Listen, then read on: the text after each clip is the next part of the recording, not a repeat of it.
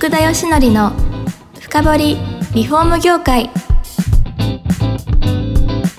この番組はリフォーム事業のためのネットワーク戦力住宅会社のブランディングを支援するルームクリップ公認家づくりパートナー住宅事業経営者の初めてを支援するランリグの提供でお送りします。皆さんこんにちは。さあ今週も始まりました福田義則の深掘りリフォーム業界第138回目パーソナリティの福田義則です今回も友安製作所の友安さんに来ていただいてますよろしくお願いしますよろしくお願いします。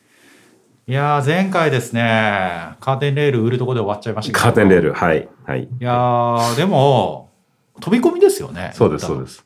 よう売りましたね。いや、本当にね、でも本当に僕が飛び込みで営業入って、それこそその車に帰ってる途中に、あの、うちのジムの人から電話がかかってきて、えなんか注文書来たんですけど、みたいな。あれ、俺今さっき出たよ、みたいな。そのぐらいレスポンスが早い会社さんがやっぱ結構たくさんあって。えはい。当時本当にそういうブローカー的に物を売るとかいうか直接ええそのまあ普通はまあ日本の人ってまあリテールショップっていうお店で買う、はい。ではい。お店の人はまあ基本的には問屋さんから買う、はい。で問屋さんは商社はい。で商社は海外の商社うん。海外の商社は海外の問屋海外の問屋海外のメーカー。はい。もう僕は直接海外のメーカーから入れたものをもう日本の直接お店に売ってたので、まあ、中間マージンみたいなのがもう圧倒的になかったっていうのと、まあ、当時そういうふうにこの特にカーテンレールといったちょっとニッチな商材でで特に僕のブランドコンセプトがそのお機能性のあるものにデザインをという付加価値を加えるっていうのが一つのコンセプトだったんでカーテンレールのその俗に言う装飾レールっていうすごくめちゃくちゃニッチなマーケットではい。そういうことをする人が多分いなかったのでなるほど。なんで、まあ、結構そういうバイヤーさんの目に留まって、はいはいではい。一箇所いだから僕7店舗以上お店があるなんなんで7にしたか覚えてないんですけどええ。7店舗以上あるお店に、まあ、の飛び込み営業行くと。で1店舗決まると大体もうその店長系のあの、うん。コネクションで7店舗入るようになるのでいつか。なるほど。それで急に広がりますよね。そうなんですよ。それれで、もうそれこそ当時の東急ハンズさんとかもそうですけど、もう急激に広がって、はいはいはまあ、ラッキーというか、良かったですけどね。いそれはあれですかエリア関係もう全国みたいな全国ですね。最初はだから大阪で行けるとこから行って、で、えっ、と、松田のボンゴにもう本当に積めるだけカーテンレール積んで、あの、車の中で2週間ぐらい生活しながら、嫌ですよ。家庭レールいっぱいの車嫌ですよ。いや、もう、でも最初はバカだからカーテンもそのつけてなくて、いつもサービスエリアみたいなんで起こされるっていうね、ああの、警備員さんに、生きてますか？みたいな。あ そうか。お金ないから泊まるとこもないそうからそうそうそうそうなんですよ。うんだかあの各地のなんか公衆温泉浴場みたいなのを調べて、はいはいはいでそこでお風呂入ってひげ剃って営業に行くみたいななんかそういうのをこうなんて言ったんですかね。ひなんかこう自分で憧れてたんですかね。わかんないんですけど。あ憧れあったんですか？だなんかね多分あったと思うんですよ。俺頑張ってるみたいな。ベンチャー魂みたいな。そうそうそうそうそう。だからそんなに辛くはなかったですけどね。へえはい。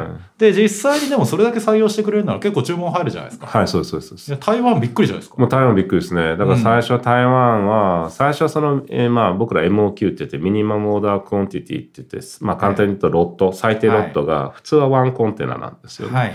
でもその社長はなんか日本のマーケットをお前にかけるって言ってくれて、ええ。さん30本から始めたんですよ。で、はい。30本を2日で終わって、次400本とか。で、ワンコン、ワンコンテナになるとやっぱり6000本から6000本。8000本ぐらいになるんですけど、はい。それまでが大体3ヶ月ぐらいしかなかったん3で。ヶ月はい。ね、だから日本のマーケット可能性感じましたよね。めちゃくちゃだからその人は感じて、で、うん。今もうその人と一緒にもう台湾で合弁会社立ち上げて向こうでも EC とかしてるんですけどなんでもうすごい家族ぐるみで仲良くなってはいるんですけどその時にあの人が多分助けてくれてなかったら今の僕なかったっていうぐらい。いやー、はい。運命的ですよね。運命的です。受けてくんないじゃないですか受けてくれないです。だからもう全部断られたんですよ。僕十、十何社回ってはい。唯一そこだけいやだってそんなね25の若いやつが10万しかないね。怪しいやつが怪しいやつが来て。でも本当によく売ってくれたなって思うんですけど、はい。やそうするとですよ。いやそのマーケットカーテンレール売って可能性っていうのがこう見えたわけじゃないですか、はいはい。いや次の展開って何やってややっぱりそうすると先ほど言ったように、僕一人で動いてたんですよね、ええ。自分で営業して自分で商品発送して取り立ててカタログ作ってってやってると、当たり前ですけど限界が来るんですよすぐに。うんうんでその出荷のたびに一回会社帰って でまた旅に出るみたいなのやってると、おこれ頑張っても月300万だなと思って、え300万でもう僕すぐに BM 乗りたかったんで、300万で BM 乗れないと思って、えうん。でもうちょっと手っ取り早くう売る方法ないかなと思ってインターネットで売ろうと思って。うーん。が2004年で、で、はい。ちょっと、まあ、2、3ヶ月、もう当時僕、ブラインドタッチもできないぐらいコンピューター良くなかったんで、はい。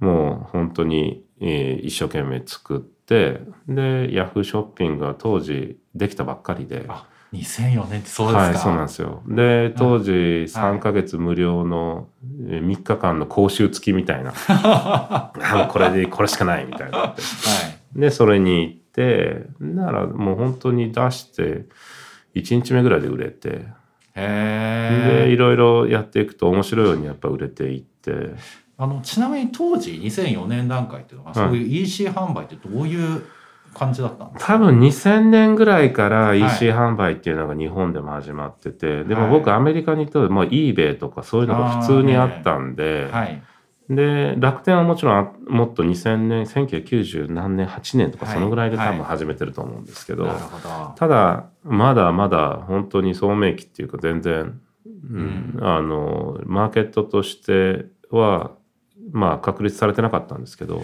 さらに言えばですよ。そうインテリア商材って売ってるとこってどれだけあったんですかね。少なかったと思いますね。でしょうね。当はい。時父親からもすごい反対されて、え誰がインターネットでカーテンレール買って自分でつけんねんみたいな。え いやそりゃ DIY 文化もあんまりない時だと思いますね。みんな見見なくて買うのかみたいな。はい。うん、だからまあやっぱりそういうところはちょっと工夫しへてー。サンプル請求ボタンつけて切れっぱなしを送ってあげたりとか。なるほど。いい意味でうちの父親が言ったことをまあ全部こうどう回避していくかみたいなんでうん。ページも作っていったし。それで先ほどの話出したら即売れた即売れましたね。はい。だからはい。やっぱり安かったんですよ基本的にそのはい。金額が圧倒的に数万円他ではするのが5,000円で売ってると、うん。お客さんも、まあ、失敗してもいいやみたいな でも意外に届くと同じぐらいのクオリティだったんではいでやっぱり、まあ、当時口コミみたいなのもかけたりもするはい。やつもあったんで、びっくりするぐらい安いけどびっくりするぐらいいい商品ですみたいな。ううん。んだからもう本当それは台湾の会社に感謝なんですけど。へで商品をこうネットでやってると当時はお客さんとのその接点が今の EC よりももっとうん近かったんですよねお客さんとの。えもうそれこそ電話も転送で僕の携帯に全部してたし。でいろいろ話してるとこんな商品ないの？とかあんな商品ないの？って言われて商品があ。もうカーテンレールからいろいろこう広がっていった次に感じですね。広げていったわけですね、はい。うん。だんだん BM に近づいてきましたね。そうなんですね。ははい。まだまだ BM 乗るにはめっちゃ時間かかるんですけど。いやそうなると、はカーテンレールの次とか、はい。どんなものに広げていったんですか？やっぱりまず食い合わないものっていうのはい。がまずコストで、でも僕その前にある程度のそのマーケットでイニシティブにこうなんて言ったらいいんでしょう。シェアを握らないともう絶対次に行かないって決めてたんで、ええ。カーテンレールも最初は3種類で始めて次の商材増やすまでにはもう30種類ぐらいカーテンレールも増やしてたんですよ。んそうすると、まあはいカーテンレールだったらうちだなっていうのができてきたんで。そうなりますねで、そうすると、じゃあカーテンレールで次にまたロールスクリーンとか行くと若干食い合っちゃうんで。はい。なんで次に、まあ、絶対に食わなくて一緒に買ってもらえるものなんだろうって当たり前ですけどカーテンが出てきて、そうなりますね、はい。確かに。じゃあカーテンやろうって言ってカーテン増やしてそうなんだでも当時ですよ、あのあったかどうかわかんないんですけどなんかカーテンもなんか1万円ショップとか。ありましたね。多かった。あありました？めちゃめちゃ多かったです。はい。それを全盛期じゃないですか多分。あ全盛期ですか、うん。リアルで見ながらそれだけ分かりやすい値段で買えるっていうものがあって、はい。ちょっとネットの部がね悪い悪いんじゃないかって勝手に思うんですけど、はいどうだったんですか？やっぱりそこは価格ですよね。はい。やっぱりそれでも同じ品質でで、ええ特に僕がこだわったのはうちの商品って全部直接メーカーさんかメーカーさんから買うんですよ。はい。なんで、あのそういう、まあ、例えば今やったらブランドで三月さんとかいろいろあるんですけど、はいはその人たちがまあ仕入れている減反メーカーから僕ら減反を買ってきなてるほど。ええでそれを縫製工場に頼んで縫製してもらったものを販売するんですけど、はい。圧倒的に価格がまず安いんですね。うん1万円ショップよりも安く、大体6000円、当時1万円で売られてたのが6800円ぐらいで僕ら売ってて、すごい、それは。それで全部説明して、はいまあ、直接販売なんかできる。ただ、唯一やってもらわなきゃいけないのはお客様に自分で測ってもらわなきゃいけない。はい。で、中国でこのメジャーみたいなのを10円ぐらいでうんもう何千個って買ってきて、で、それをもうお客さんにもあ。タダで送ってあげるんですよ。送ってあげるんですはね。い、でお客さんはそれをこうやってでそこに数字入れてくださいっていうところがあって、はい。まあ、カーテンって結構めんどくさいんですよ、うん。もう幅は1.5倍にして、えー、監視下って言ってここからここは何センチで引いてとかってややこしいんで、それはまあお客さんがあんま考えなくてもここからここを引いてくれればそあとは全部こちらで計算してお作りしますよっていうシステムを作って。うん。でそうするとまあえなんか届いたもの自分で運ぶだけでだけ安くなるんだったらいいやんと思って。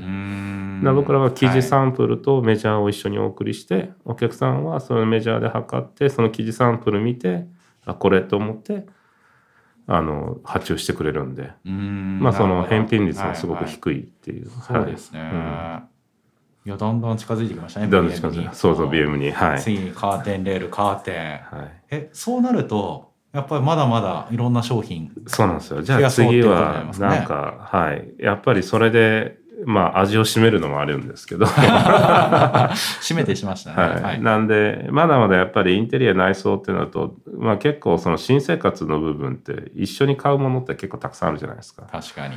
だからそういった意味で僕らはブランドを増やしていってたのとあとはまあその他にないもので特に僕はもちろん海外にいたんで英語も喋れるはい。でで海外の展示会とか海外のメーカー行ってもまあ社長とかその本当に決裁権ある人がそれだけなんて言ったらちゃんと交渉してうん。いい条件でいい商品を引っ張ってくるっていうのはなかなか多分普通だとできないと思うんですよね。はい。まあ、決済権を持ってる人とバイヤーさんがちょっと違うかったりとかうん決済が必要だったりとかいちょっとしたそのところでやっぱり海外の人も僕らの値踏みするので。はい。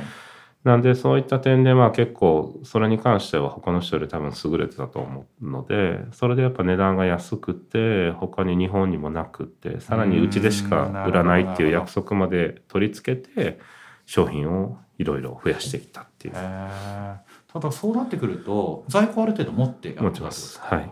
結構リスクにはならないんですか？めちゃくちゃあるんですけどたええだ当時もまあ今もそうですけど EC ってキャッシュフローがいいんですよね。はい。端的に、はい。まあで特に僕が会社に帰ってからもう全部手どあの手形はやめてしまったので。なんでそのキャッシュが回ってる間は全てそのお在庫にぶち込むっていう。ああ、なるほど。そうするとちゃんと玉が売れる玉があってそね。それが回転してまたキャッシュを生んできてそのキャッシュを違はいはいうものに積み込むと。今だとね EC やるってなるとすごいリソースがすごくたくさんいるんですけど、ええ。当時の EC って本当自動販売機みたいな形で、うん。まあ、正直出せば売れたっていう部分がやっぱりあったので競争相手がやっぱ少なかったので。はい。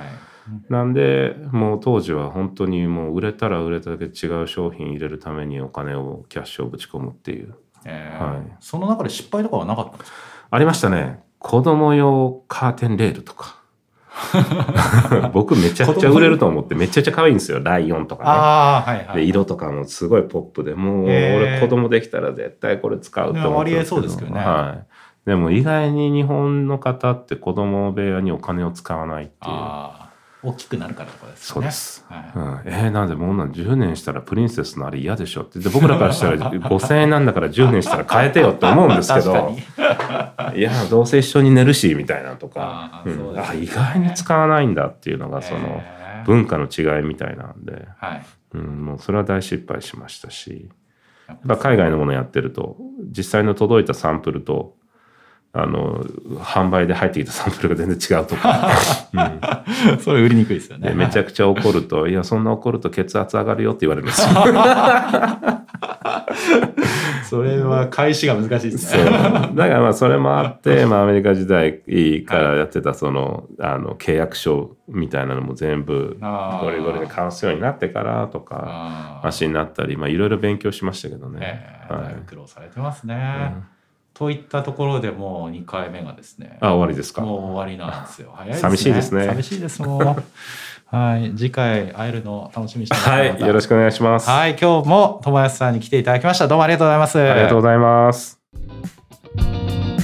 この番組は住宅業界に特化したコンサルティング会社ランリグが長年業界の今を追いかけてきた福田義則をパーソナリティに迎え確かな実績を持つスペシャリストを毎回ゲストにお招きしてお送りする番組です。